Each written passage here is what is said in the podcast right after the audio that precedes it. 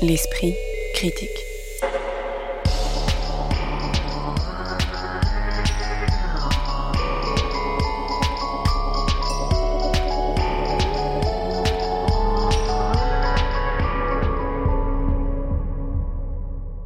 Mediapart. Le Wakanda, Tahiti et Saint-Omer, soit un territoire imaginaire, un espace du Pacifique mis en fiction et une action située dans le Pas-de-Calais fondée sur des faits réels et tragiques. Les trois espaces filmiques que nous explorons dans l'esprit critique de ce jour se situent aux antipodes géographiques et cinématographiques l'un de l'autre. On évoque en effet Black Panther Wakanda Forever, le nouveau block et blackbuster de l'univers Marvel réalisé par Ryan Googler, la dernière expérimentation cinématographique de près de trois heures d'Albert Serra intitulée Et le passage au long métrage de fiction de la cinéaste Alice Diop, jusqu'ici reconnue principalement pour son œuvre documentaire.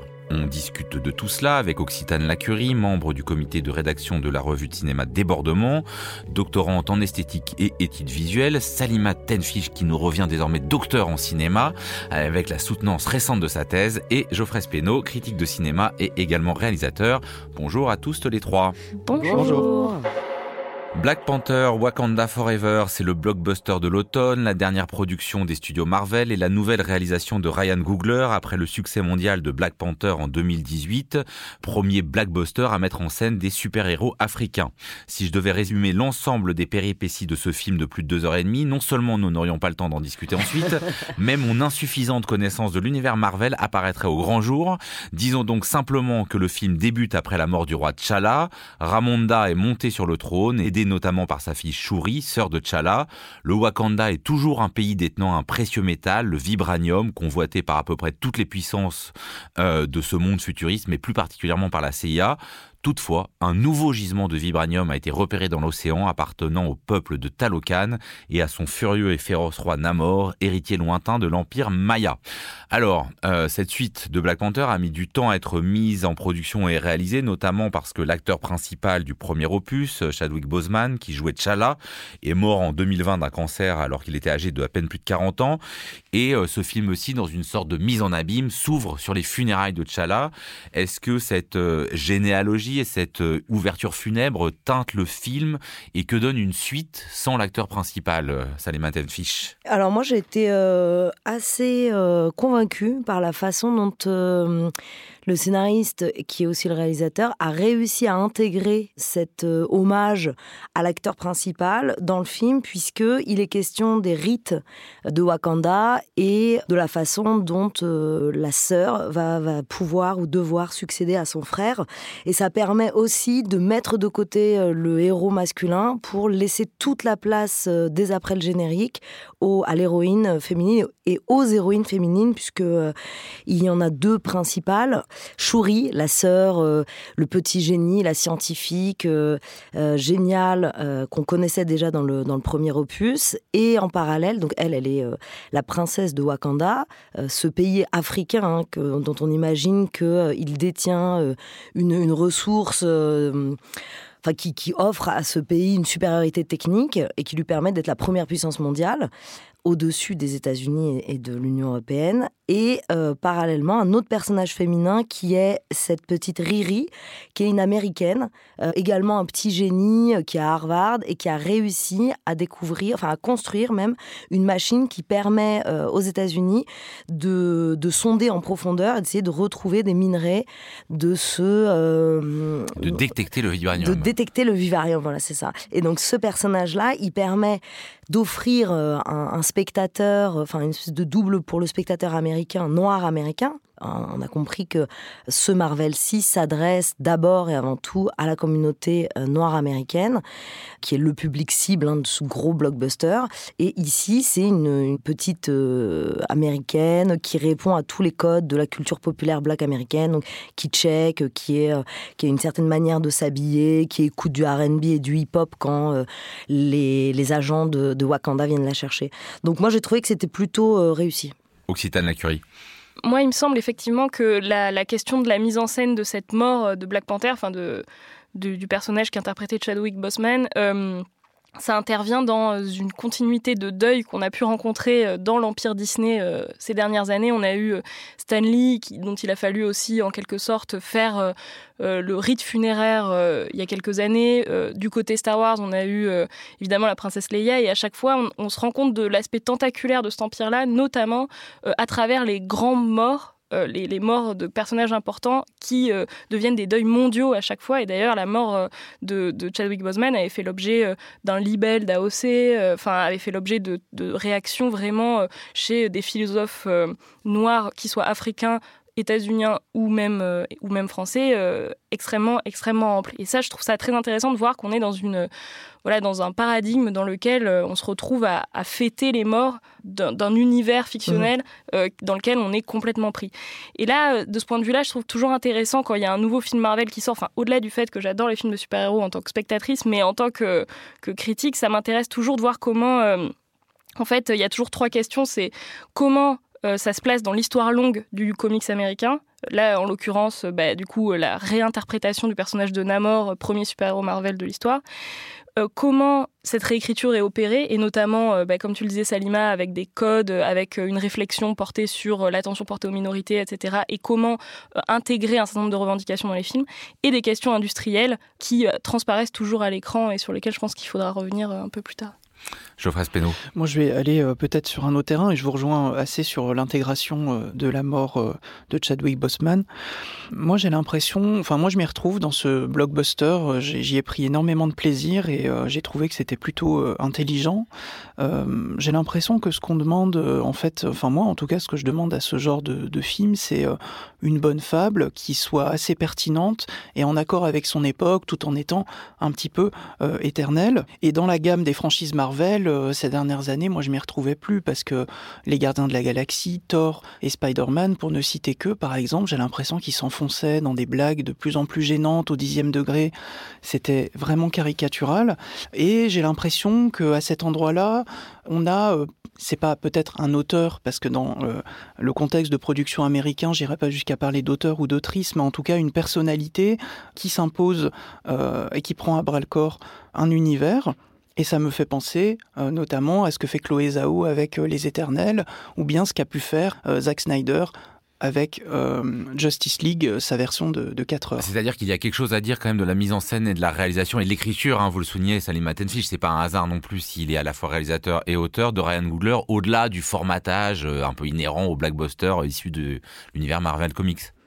Alors ça, c'est euh, un des, aspects plutôt réussis, encore une fois, du film, c'est qu'on retrouve cet esprit Marvel de la bande dessinée. Par les petites blagues euh, dont, tu parles, euh, Geoffrey, elles font partie de l'esprit comique. C'est-à-dire que, alors, on, peut les trouver effectivement lourdes ou potaches, mais elles font partie du jeu. C'est-à-dire c'est une espèce de décalage qu'apportent ces personnages qui sont censés être super puissants, enfin qui sont super puissants et qui sont pas simplement des petits Américains ordinaires. et là, ça les rapproche du spectateur américain ordinaire. Et moi, ce que j'ai trouvé génial dans ce film-ci, c'est que c'est porté par des femmes. Alors que habituellement, les blagues, c'est toujours euh, des hommes et c'est très souvent des hommes euh, blancs euh, dans les, dans les Marvel comics. Et ici, c'est des femmes noires, puisque la plupart des personnages hein, sont noirs. Hein, oui, mais alors justement, est-ce que ça, c'est parce que le succès mondial de Black Panther et le côté quand même un peu rupture dans l'univers Marvel, il était lié au fait que bah voilà, hein, le personnage principal était noir, que une des puissances mondiales était un pays africain. Est-ce que ça, cet effet, il s'est pas un peu émoussé pour, euh, dans ce deuxième opus? Non, je trouve pas, mais moi, ce qui m'a vraiment euh, dérangé,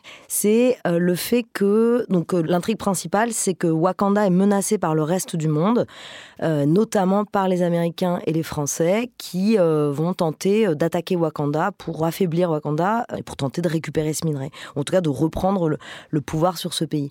Et donc, l'enjeu du film, au départ, c'est une confrontation, une opposition entre un pays africain et euh, des euh, superpuissances euh, de l'impérialisme mondial.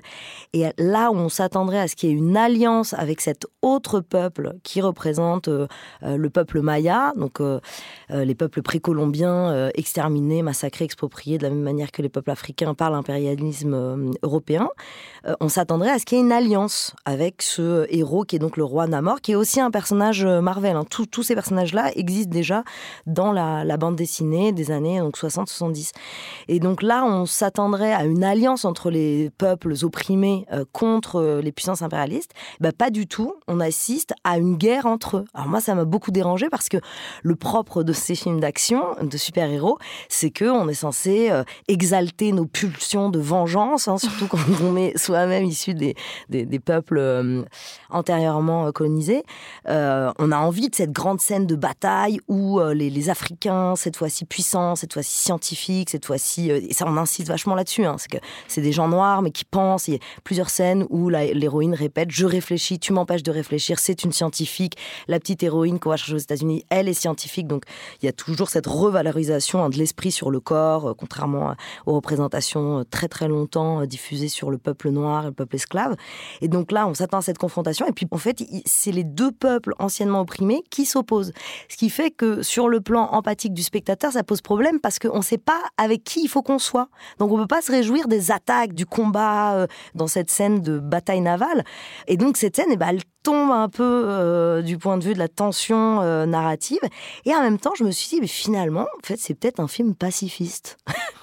On n'est pas censé bah, se réjouir Alors effectivement, de sur, euh, tout à l'heure, Geoffrey Esposito parlait de fable. Effectivement, il y a, y a, une dimension métaphorique, politique, ne serait-ce que parce qu'au départ, la reine Ramonda se trouve aux Nations Unies, enfin l'équivalent des Nations Unies, et se plaint du fait que des mercenaires français ont été dans une des bases avancées du Wakanda au Mali pour tenter de récupérer euh, le vibranium, mais effectivement on est un peu troublé euh, de ce qu'aurait pu être l'affrontement classique euh, dans une sorte de retournement du Conseil de sécurité vers un affrontement entre deux anciens peuples issus des colonies. Oui, bah justement, moi j'étais assez, au début j'étais vraiment très... Enfin, je pensais que ça allait finir comme ça, effectivement, qu'il allait avoir ce pas qui allait être franchi. Mais bon, je pense que c'est un pas qui est infranchissable. C'est pour le 3, je pense. Et encore, parce que dans le premier parfois tenté. À la fois, ils s'affrontent, mais c'est pas complètement de l'affrontement. Dans, dans, le premier, c'était déjà un peu le choix qui était fait, c'est-à-dire que vous aviez T'Challa qui était euh, une figure euh, du pacifisme euh, de Martin Luther King en quelque sorte, tandis que Killmonger, qui était le cousin maudit, le cousin exilé, c'était Malcolm X, et c'était quand même du coup la, raison, enfin en tout cas la, lutte raisonnable qui l'emportait sur les deux. Là, j'ai trouvé que juste, pardon, je te coupe, mais c'est hyper important de comprendre que ce personnage de Black Panther, il est, il, il apparaît chez Marvel au même moment, c'est-à-dire parallèle que, le mouvement des Black Panthers. Donc c'est-à-dire que ça se construit en même temps, toute cette histoire. C'est pour ça que c'est à ce point chargé de ce rapport historique. Je veux dire, c'est pas nous qui faisons la, qui, oui, oui, bien sûr, euh, et, et, là, je trouvais ça intéressant que dans ce nouveau film, ce soit euh, la question de l'extractivisme qui soit soulevée. Donc euh, surtout que la question des métaux dans, dans l'univers Marvel, c'est un truc hyper important, que ce soit l'adamantium de Wolverine ou que ce soit le vibranium qui fait le bouclier de Captain America, quand la même. Kryptonite. Mais ça, c'est chez DC Comics. Et, euh, et donc là, voilà, je me disais, tiens, euh, c'est intéressant d'aller sur la question voilà, des sous-sols, de l'exploitation, etc. Mais en fait, finalement, on retombe sur euh, une théorie de, comment dire, du déterminisme géographique, j'ai l'impression, puisque finalement, ces peuples ne valent aussi que par leur sous-sol, aussi dans leur développement. C'est-à-dire qu'on nous explique que les super pouvoirs qu'obtient euh, Namor, euh, ça provient d'une plante qui elle-même pousse dans un sol enrichi en vibranium, et vice-versa, le, comment dire, la molécule magique, enfin je ne saurais pas comment la qualifier, qu'absorbe le Black Panther pour devenir le Black Panther, provient aussi d'un enrichissement en vibranium. Et du coup, on retombe sur une théorie des climats qui pousse donc ces deux peuples à l'affrontement, que je trouve là aussi finalement un peu maladroite et qui participe de cette retombée de l'ambition politique du film. mais sauf que, ok, le casus belli, il est, il est tout pourri, hein, mais c'est souvent le cas. Il faut bien un prétexte pour s'attaquer et pour récupérer les ressources, mais le fait que ce soit lié à des ressources qu'on vient extraire, c'est pas du tout absurde dans le cas de peuples qui ont été exterminés pour ça, oui, oui. expropriés de leurs ressources. C'est que la valeur de ces peuples et de leur pouvoir ne provient que de leur sous-sol aussi, c'est-à-dire en tant que mmh. enfin tu vois ce que je veux dire, c'est pas euh, seulement, euh, euh, enfin que la partie extractiviste soit bien menée, je trouve, mais le, bah, que le pouvoir provienne de là, je trouve ça un peu, un peu dommage. Peut-être que avant de revenir sur les limites effectivement de cette opposition entre les personnes noires et les Amérindiens, on va dire, euh, j'aimerais quand même revenir sur le fait que peut-être que ça s'adresse pas seulement aux Afro-Américains, mais à toutes les personnes afro-descendantes dans le monde. Enfin, moi, je, me suis senti vraiment euh, concerné quelque part et j'étais dans une salle et je peux dire qu'il y avait un public que je vois pas euh, dans d'autres salles et mm. ça faisait énormément de bien. Ah c'est le film qui est le premier film qui a été passé en Arabie Saoudite. Ok. Donc oui, je te confirme, 1,3 milliard. C'est quand même assez dollars. ambitieux parce que ça permet, c'est quand même exister aussi sans référentiel de la blanchité dans ces deux films. Et, et celui-là, on vient quand même après plein de films qui sont soit misérabilistes, soit où les blancs viennent aider les pauvres euh, personnes noires et euh, ça fait juste du bien. Donc déjà, il y a, y a, cet aspect-là.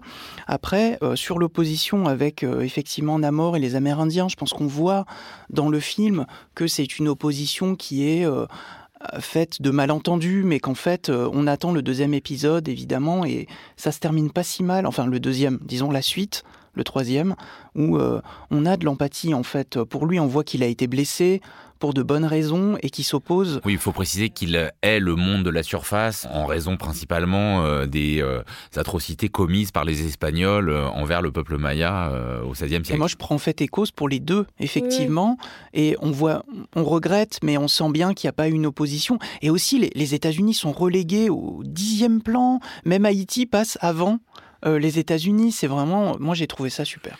Et alors, euh, pour euh, finir et ne pas euh, parler de ce film uniquement dans sa dimension politique, métaphorique et qu'est-ce que ça nous dit Parlons de renversement, euh, vous disiez Occitane Lacurie que vous, vous aimiez les films de super-héros en tant que vraiment film de super-héros avec bon, bah, ces, ces combats. Est-ce que là, vous avez été satisfaite?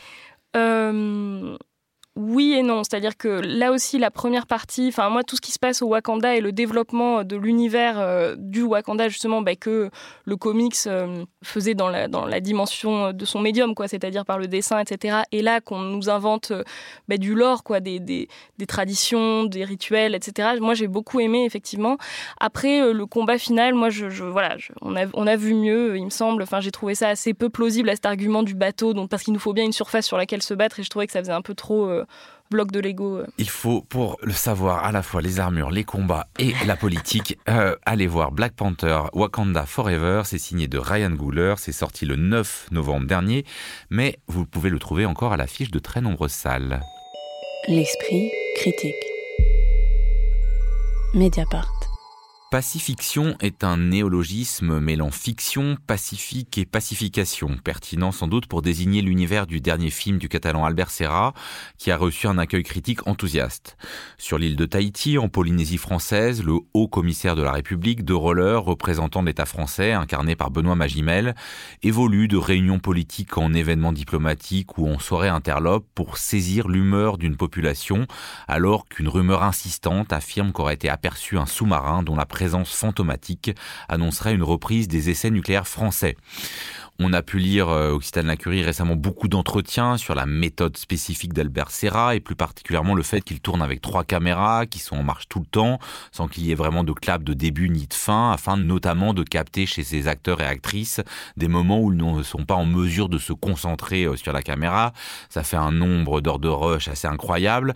Que diriez-vous de cette méthode, de ce qu'elle produit ici? Est-ce qu'on y voit effectivement un cinéma qui n'existe nulle part ailleurs? Oui, bah c'est sûr que le style d'Albert Serra est tout de suite reconnaissable. Enfin là, on peut vraiment parler de style, je pense, euh, et notamment de d'un style qu'il imprime très directement sur le rythme et la durée euh, des plans, mais aussi des dialogues et la façon euh, de parler en fait euh, des personnages qui bah, sont dans un jeu qui, pour le coup là, je pense, qui mérite vraiment d'être commenté parce que ils répètent toujours euh, trois fois les mêmes choses, trois fois les mêmes idées. Ils sont toujours dans cette espèce de répétition. Et je trouve que c'est quelque chose qui euh, colle assez bien avec ce personnage euh, qu'incarne Benoît Magimel, qui ce personnage d'administrateur colonial en fait, mais complètement euh, bouffon, euh, qui est là tout le temps habillé en blanc dans sa Mercedes blanche, euh, qui est pas du tout adaptée aux endroits où il se rend, qui erre complètement perdu dans cet espace. Enfin, c'est vraiment l'anti-énarque, l'anti-administrateur pour le coup. Enfin, il a quelque chose d'extrêmement suranné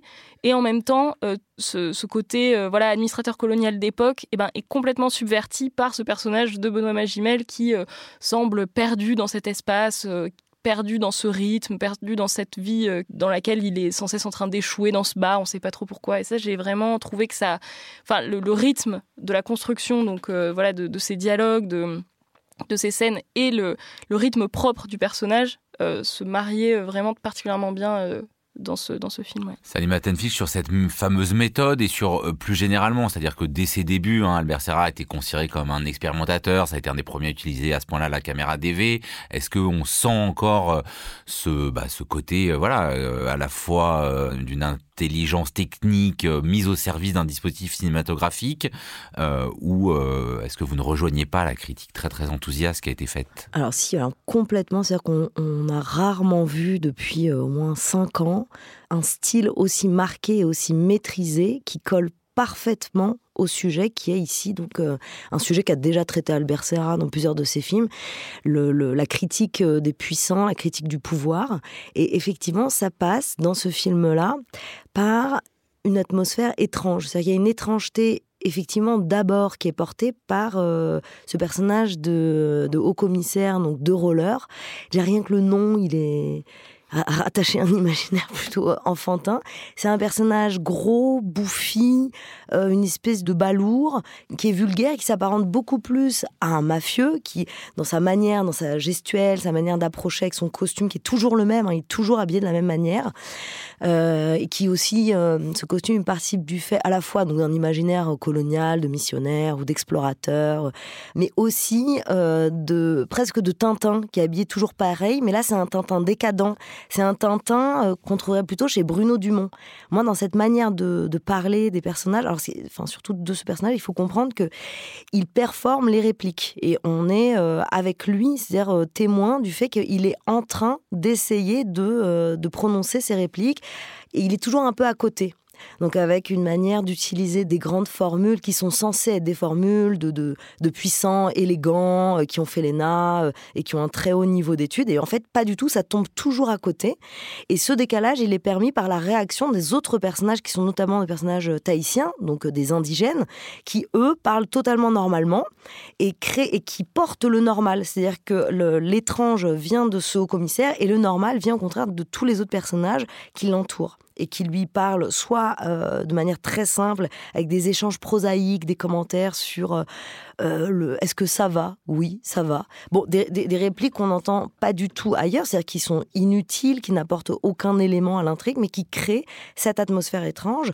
Alors, atmosphère, on va en parler, qui est aussi construite par plein d'autres effets, notamment le décadrage. C'est-à-dire que la plupart des plans ne sont jamais cadrés comme il faudrait, selon la norme, mais toujours un peu sur le côté ou sur des détails qui euh, n'ont aucun intérêt euh, pour comprendre euh, l'intrigue, enfin si on considère qu'il y en a une. Quoi. Geoffrey Speno, sur c'est ce qu'on voit là est vraiment complètement inédit.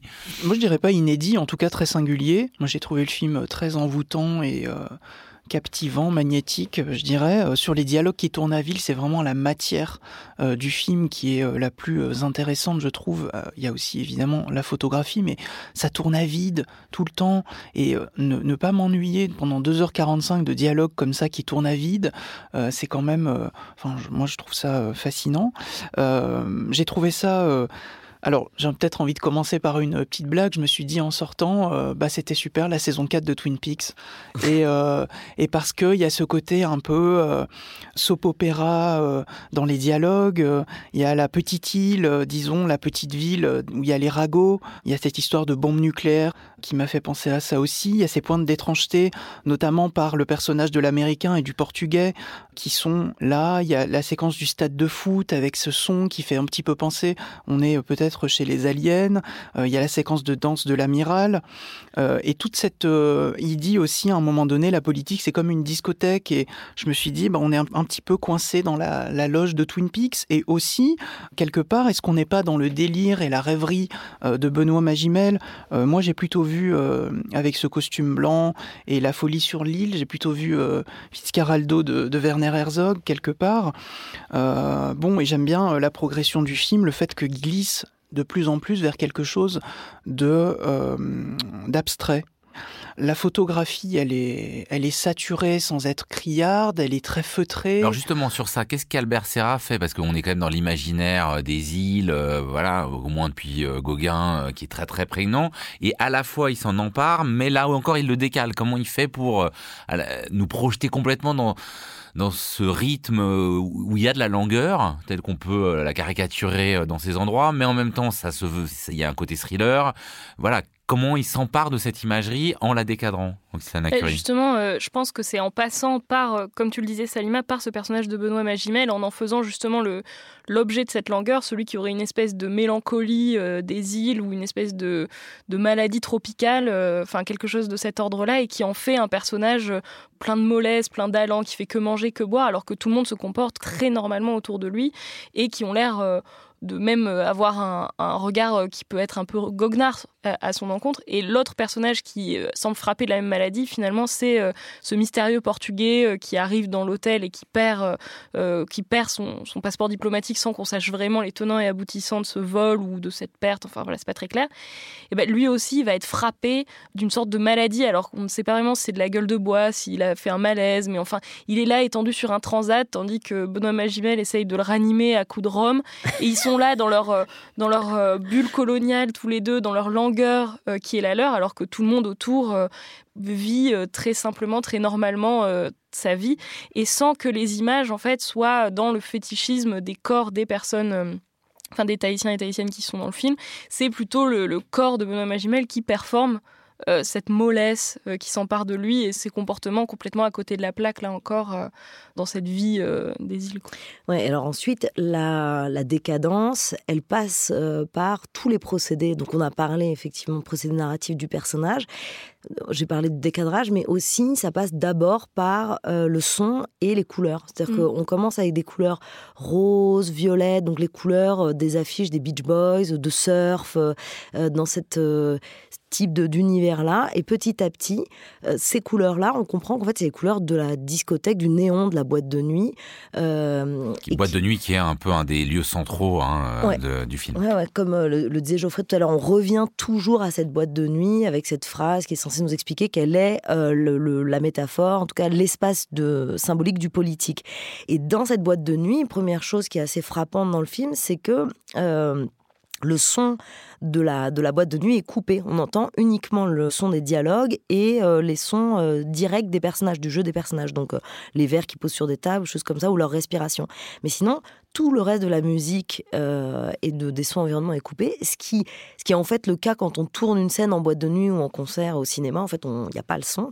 Et ça donne un côté non seulement bon, étrange à l'ensemble de la scène, mais aussi artificiel. Et on revient encore dans cette manière de prononcer les répliques par Benoît Magimel on est dans du jeu. Tous ces personnages jouent et ils jouent à quoi? Ils jouent au grand jeu du mythe de la colonisation, du discours euh, de la colonisation, du, discours du progrès et de l'idée que euh, on apporte en ami. D'ailleurs, j'ai adoré le fait qu'il y ait la présence de euh, Sergi Lopez, donc qui est l'acteur espagnol qui joue dans euh, Harry, un ami qui vous veut du bien, il est comme ça à l'arrière-plan de plusieurs séquences. On comprend pas. En fait, c'est le tenancier de la boîte de nuit.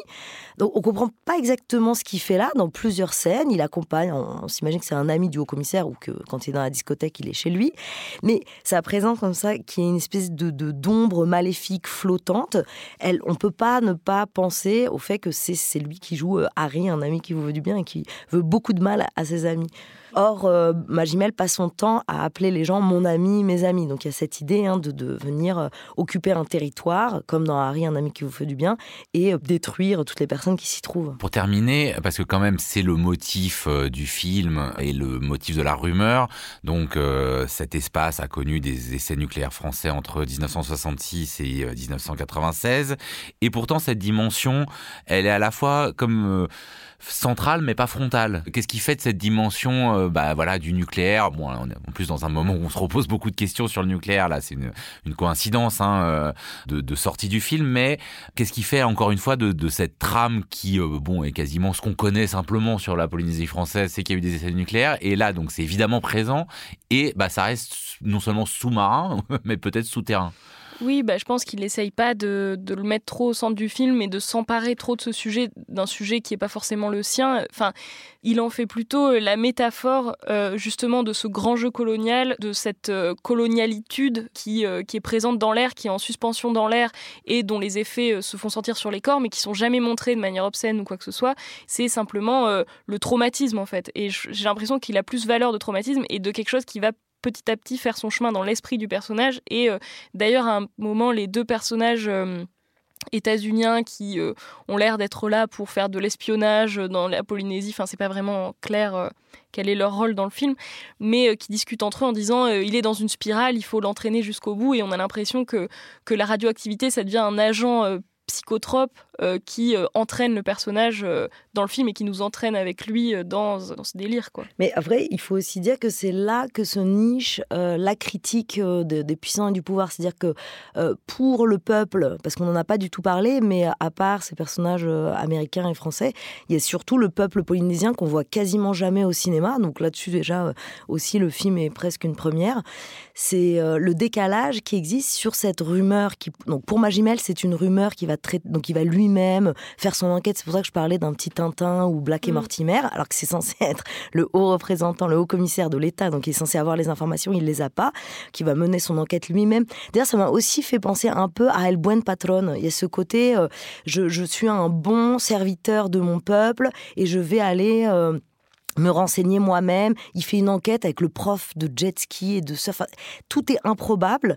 Et alors que pour le peuple, euh, qui est représenté à travers la figure des militants politiques, qui eux sont très sérieux. D'ailleurs, c'est. Oui, il y a, une scène, de discussion politique euh, vraiment assez frappante. Très, très où, forte, Il est face à des gens très précis qui voilà, veulent des informations et savent ce qu'ils veulent. Où lui essaie de continuer à avoir des espèces de formules creuses qui sont censées être les formules du pouvoir, du protocole, mais qu'il joue mal, donc je trouve que ça sonne faux et on a l'impression que c'est un mauvais élève de, de l'ENA, tandis qu'en face, les représentants du peuple, donc ces militants politiques, eux, euh, lui parlent frontalement dans des phrases directes qui paraissent pas du tout jouées, et euh, on a effectivement d'un côté la peur et euh, la volonté de s'opposer à ces essais nucléaires, une mobilisation politique très sérieuse, et un sujet tragique et sérieux, et en face, une rumeur, une aventure, pour une nouvelle aventure sur cette île pour De Roller et ses copains. quoi. Pacifiction, tourment sur les signé Albert Serra avec notamment Benoît Magimel et Paoa Maagafano, c'est en salle depuis le 9 novembre dernier.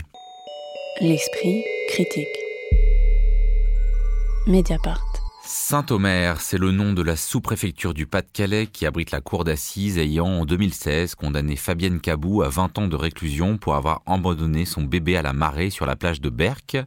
Mais Saint-Omer, c'est aussi le nom du nouveau film de la cinéaste Alice Diop qui prend place dans cette même cour d'assises pour un film inspiré de cette histoire, même si l'accusé porte ici un autre nom, en l'occurrence celui de Laurence Colli. Alice Diop signe là son premier long métrage de fiction, après plusieurs documentaires remarqués, notamment Nous, qui refaisait le trajet sur la ligne du RERB, initié voilà 30 ans par l'éditeur et écrivain François Maspero, ou encore Vers la tendresse, qui captait les voix de jeunes garçons de Seine-Saint-Denis. Le film Saint-Omer arrive auréolé du Grand Prix du jury décerné au dernier festival de Venise et de sa sélection pour représenter la France à la prochaine cérémonie des Oscars. Que diriez-vous peut-être déjà de ce passage d'Alice Diop du documentaire à la fiction, Geoffrey Speno Est-ce qu'on peut dire qu'il reste euh, quelque chose dans Saint-Omer de la euh, compétence documentaire d'Alice Diop, non seulement euh, dans le choix du sujet, mais dans la manière de le filmer? Oui, je crois que, que oui, et, en même temps, c'est un passage à la fiction qui est absolument réussi et prodigieux, je trouve. Euh, Alice Diop, c'est une cinéaste que je suis, euh, que j'aime euh, beaucoup. j'aime beaucoup ses, courts-métrages, Vers la tendresse, La permanence, t'en as parlé, Les Sénégalaises et la Sénégauloise. J'ai beaucoup moins apprécié Nous, qui avait une sorte de teinte un peu universaliste et dépolitisante qui m'a laissé très perplexe, pour dire le moins. Et là, au contraire, avec Saint-Omer, j'ai l'impression qu'elle euh, prend à bras le corps. On s'attaque euh, au racisme systémique au travers d'une mise en scène euh, très précise et sensible. Et pour moi, c'est un événement cinématographique, politique, féministe qui a la même ampleur que Portrait de la jeune fille en feu, je dirais, mais aussi dans son dépouillement, dans les regards, le sens du cadrage également. Est-ce que pour alors voilà, événement cinématographique et politique, il faut, je pense tout de suite avoir un, un, tour de table? Ouais, alors sur le documentaire euh, oui, c'est carrément présent. Et ça, on l'a appris en écoutant ensuite euh, la réalisatrice Alice Diop expliquer que. parce que pour préciser, le film ne sort que mercredi prochain. Et donc là, on l'a tous vu en avant-première. donc Alice Diop explique que toute la partie euh, du procès est basée sur les verbatims de, du procès auquel elle a elle-même assisté. Donc toutes les répliques qu'on entend dans le film, dans les séquences du procès, sont directement prises du réel. Donc la dimension documentaire, elle se trouve là. Alors, Bon, moi, je, dois dire que je n'ai pas du tout été sensible à cette affaire de fait divers, de reconstituer un fait divers, euh, de l'infanticide.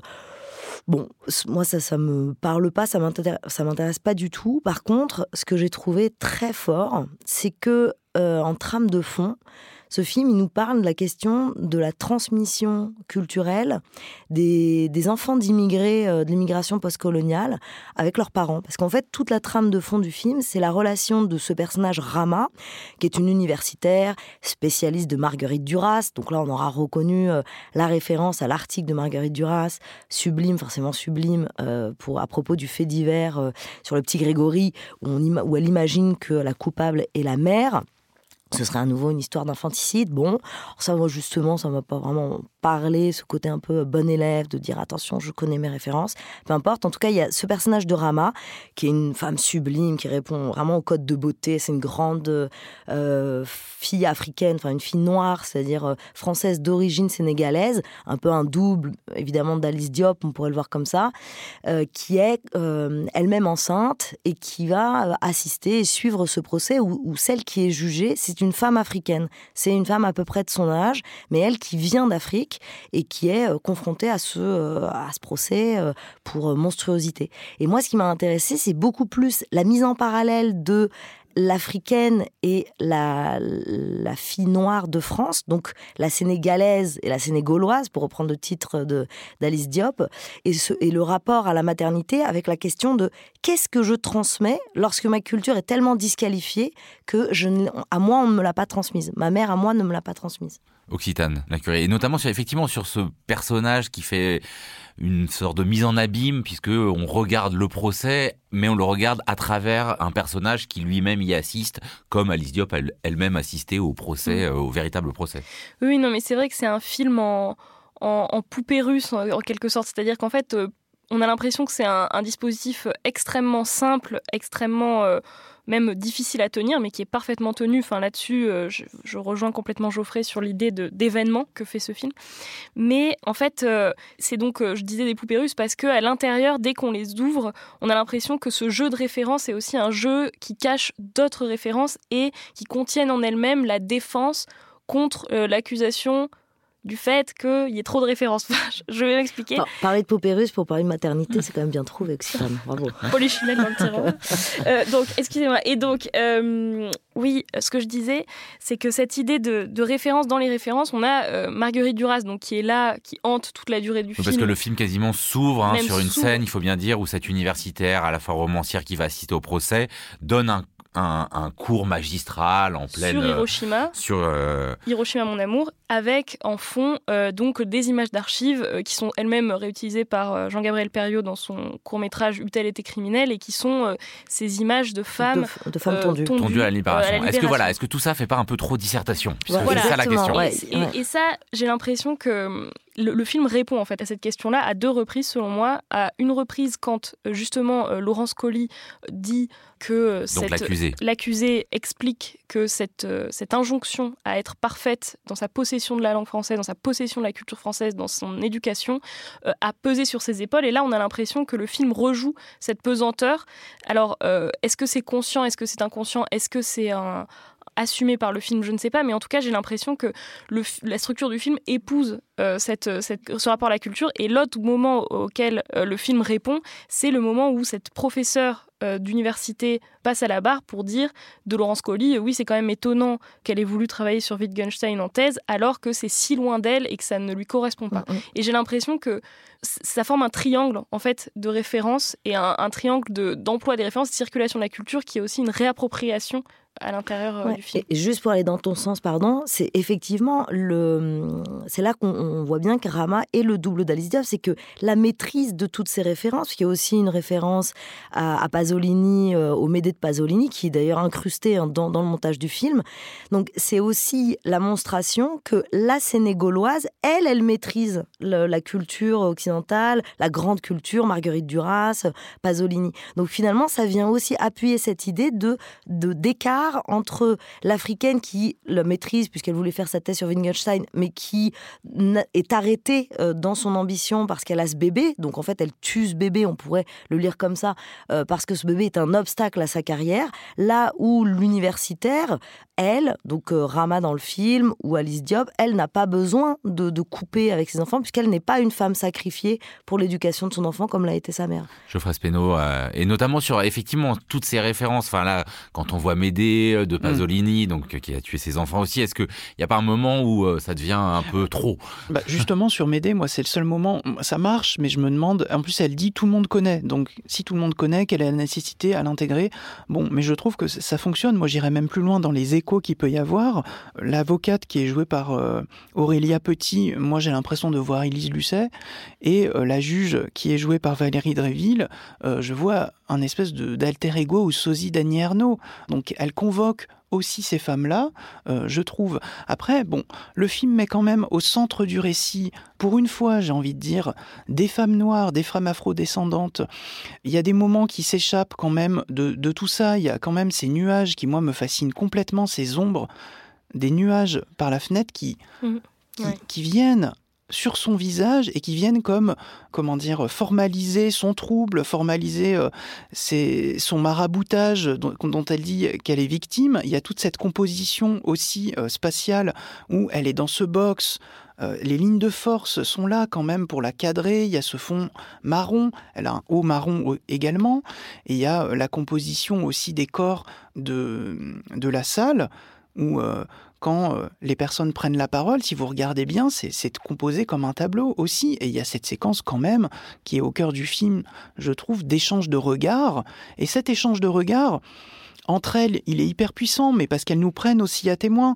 Et donc moi, j'ai vu le film au Festival euh, du film indépendant de Bordeaux, et je dois dire que j'ai rarement vu ça euh, dans une salle. Il y avait un silence très très impressionnant. La salle était comble, on, avait l'impression qu'on s'empêchait de déglutir presque, mais parce que le film nous prend à témoin euh, sur le racisme systémique et que je pense il nous appelle à un examen de conscience toutes et tous. Et que diriez-vous, euh, puisqu'on est sur cette question de regard, euh, de la manière extrêmement frontal de filmer les personnages, c'est-à-dire qu'on est toujours à la place, en fait, euh, quand l'accusé parle, on est à la place euh, euh, de la présidence du jury, et la scène, alors là, vraiment, où la plaidoirie de la défense, l'avocate de la défense, s'adresse au jury, mais en fait s'adresse aux spectateurs, on est vraiment les yeux dans les yeux. Qu'est-ce que ça produit, ça, pour vous? Bah, Il y a cette frontalité qui, alors, d'abord, on pourrait dire que c'est là qu'on voit qu'Alice Diop, elle vient du documentaire, c'est-à-dire qu'elle offre quand même aux spectateurs une leçon de citoyenneté sur c'est quoi un procès Comment ça se passe euh, Comment Où se situe l'accusé euh, Que dit le procureur de la République Donc il y a quand même, et c'est peut-être ce silence dont tu parles, il, se trouve là-dedans. C'est-à-dire qu'on est mis à la place du euh, public du tribunal. Bon cette frontalité. du public ou du jury ou de la présidence, on change de place, mais on est toujours en tout cas quasiment les yeux dans les yeux. On est dans, oui, c'est ça, on est à la fois on assiste et en même temps on juge. Alors ça, ça m'a intéressé donc sur la dimension documentaire, surtout pas sur la dimension de l'infanticide, parce que moi j'y vois toujours quelque chose de très misogyne, très patriarcal. De, on devrait trouver particulièrement atroce euh, un crime euh, de la part d'une mère. Bon, bah, c'est un crime, c'est atroce, c'est atroce, mais donc il y a cette espèce de, sacré autour du tabou de la mère qui tue, moi qui me dérange énormément sur un plan féministe. Mais ensuite, la frontalité, moi, elle m'a intéressée. Encore une fois, je continue avec cette ligne de lecture, excusez-moi, mais euh, sur le fait que la première fois qu'apparaît Rama, l'universitaire, elle est filmée de cette même manière, c'est-à-dire en légère contre-plongée depuis la salle, cette fois-ci des étudiants de Sciences Po où elle donne son cours, sur un plan fixe de demi-ensemble, mais le cadrage est plus large. Si bien que lorsqu'on filme ensuite, à chaque fois que se présente donc à la barre euh, Laurence Colli, l'accusé, qui pareil, euh, frontal, euh, légère contre-plongée, exactement comme explique Joseph, donc où on est à la place de l'audience, etc., qui l'écoute. Donc il y a ces deux manières de filmer ces deux femmes qu'on peut mettre en parallèle, sauf que dans le cas de Rama, euh, l'universitaire, le cadre est beaucoup plus large, avec cette idée qu'elle elle a plus d'espace, c'est-à-dire elle, a, plus de liberté, plus de pouvoir dans la société. elle, on l'écoute pas pour la juger, on l'écoute parce qu'il faut noter et qu'ensuite on va être évalué de ce qu'elle nous raconte sur Marguerite Duras. Et déjà, euh, dernière question, euh, Geoffrey Speno, dans ses portraits, même la présidente a parfois la larme à l'œil tous les personnages, peut-être à part l'avocat général, finissent par pleurer un moment. Est-ce que ça en fait un film pathétique? Je trouve pas. Ce personnage-là euh, de l'avocat général est peut-être un peu trop caricatural euh, à mon goût, même si, franchement, on a certains hommes effectivement qui se comportent comme ça et c'est pas si caricatural que ça. Pour revenir sur euh, le film de procès, ce qui est assez fort, je trouve, c'est effectivement euh, s'inscrire dans un film de procès, c'est forcément dans le contrat spectatoriel nous dire euh, la personne est innocente, on va vous démontrer qu'elle est innocente. Donc on n'a pas cette réponse-là, mais ça répond peut-être à la convocation de de Médée en fait, c'est-à-dire que c'est moins un drame en fait qu'une tragédie. Et si Médée en fait elle tue ses enfants, c'est parce qu'elle est prise de, on dit dolore et, et fureur, donc euh, de douleur d'abord qui est très puissante, puis après de fureur qui est pas un sentiment humain, qui est un sentiment réservé aux dieux, donc c'est trop fort pour elle, et, c'est ça euh, normalement qui euh, l'amène à tuer ses enfants. Donc c'est effectivement pas un, comme le maraboutage dont elle dit être victime en fait. Sur un plan féministe, c'est hyper déceptif de convoquer Médée. Médée, elle tue ses enfants parce qu'elle elle en veut à Jason. C'est par amour pour un homme. Enfin, ah, on arrête un peu ça quoi. ne confondons pas tous les infanticides. Saint-Omer d'Alice Diop avec notamment Kaiji Kagama et Gouslaji Malanda. Cela sort sur les écrans le 23 novembre prochain. Merci beaucoup à tous les trois. La semaine prochaine, on parlera littérature dans l'esprit critique, un podcast proposé par Joseph Confavreux pour Mediapart, réalisé par Samuel Hirsch et enregistré dans les studios de Gong aujourd'hui par Karen Beun.